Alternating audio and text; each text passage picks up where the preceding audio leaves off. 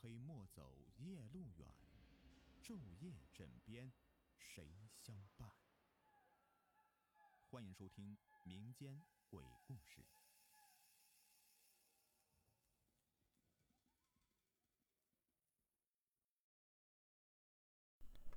Hello，你们好，我是雨田。今天呢，来讲一个亲身经历的两件事。这第一个呢，是发生在两千零四年的春夏之交吧。那时候呢，我还在读高一。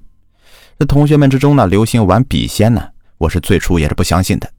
后来我是被一个舍友带着玩了一次，这觉得还是很神奇，对此啊，总是念念不忘。那时候呢，也是比较单纯的，请来笔仙以后啊，无非就是问将来的老婆姓什么呀，哪个女孩喜不喜欢我之类的。那年的暑假过后啊，文理分班，认识了新的死党小王。一起聊天时候啊，和他说起了笔仙这个事情，小王死活是不相信的，说如果真有这么神奇的事情的话，为何不让他给我们算算双色球的中奖号码呢？我觉得也是啊，于是呢，就和他趁早饭的时候啊，跑回宿舍，按照流程招来笔仙。最初啊，两三个号码还是很正常的，笔呢在纸上面不停的旋转转圈呢。也圈出了对应的数字，可是问在第四个数字的时候啊，笔突然就不动了，就像突然间没有力气一样。请过笔仙的应该都知道吧？就是那个笔在纸上面自己动起来那种力度的感觉，就是毫无生气的瘫倒在纸上了。我和小王都愣住了，小王问我这怎么回事，我也懵了，不知道该怎么办。在此之前呢，我请过好几次了，这笔瘫倒不动的情况还是第一次出现。因为呢，按照规律，每次问完问题都要把笔先请走，然后呢，再把画出答案的纸给烧掉才行。这样的情况我也是头一次碰到，我没敢松手，和小王一起把请笔仙的口诀呀又默念起来，看看能不能再请回来。默念口诀以后啊，不一会儿，这笔。又动了，我把剩下的数字问完之后，请走笔仙，烧了纸，就匆匆忙忙的回教室去了。后来啊，那期彩票只中了三个数，具体是不是一开始的三个，的确是也记不清了。但是从那以后，我就开始三天两头的鬼压床了。在那以前，我是从来都没有经历过鬼压床的，我也不知道。是那种半睡半醒、浑身不能动弹，但是意识清醒的状态，叫鬼压床。总感觉那好长一段时间里啊，人呐每天都是昏昏沉沉的。最严重的一次就是鬼压床，感觉自己的意识好像是被从身体里面给拉出来，站在自己的床头看着自己的身体一样。我那段时间呢还住在学校里，因为一直感觉精神不好。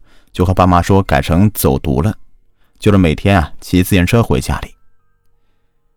哎呀，说来也巧，我走读以后三天两头在我家楼下碰到一只大白猫，这每次都是见到我瞪眼看着我，然后呢，喵的大叫一声，掉头就跑没影了。回家以后啊，依旧是经常鬼压床。那时候年少轻狂，不信邪，这事呢我也是从来没有和我爸妈说起过的。后来呢，我妈不知道为何突然就带我去看了一个仙婆子。这个仙婆子看了看我以后啊，就把我妈拉到一旁去说话了。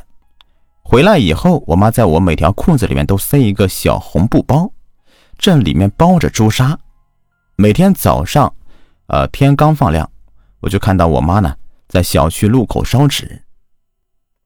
那时候我也感觉可能是我招惹什么东西了，就没有再多问。不过从那以后啊，鬼压床就再也没有出现过了。楼下那只白猫呢，也再也没有见过。这第二个呢，是在二零一零年的开春，我上大三了。上大课的时候啊，我和舍友老白坐在一起玩手机。那时候还没有这个智能手机。老白用一部超大电池容量的超大喇叭的山寨机，无聊的就翻看他寒假去北京旅游时的照片。我在他旁边玩游戏，突然，老白让我看他手机，问我让我看看这是不是两个人。我拿过手机一看，这照片呢是拍的故宫，我不知道是哪一个城门，城门的门口啊左右各站着一个人。那时候的手机像素很低，主要拍的是城门，但是能够很明显的看到两个人的轮廓。左边呢是一个像穿着紫黑色清朝官服，头顶上面戴花翎，还有胸前的那个方形补子轮廓看得很明显。那个人呢，两手直直的下垂，其他细节呢看的都不是很清楚。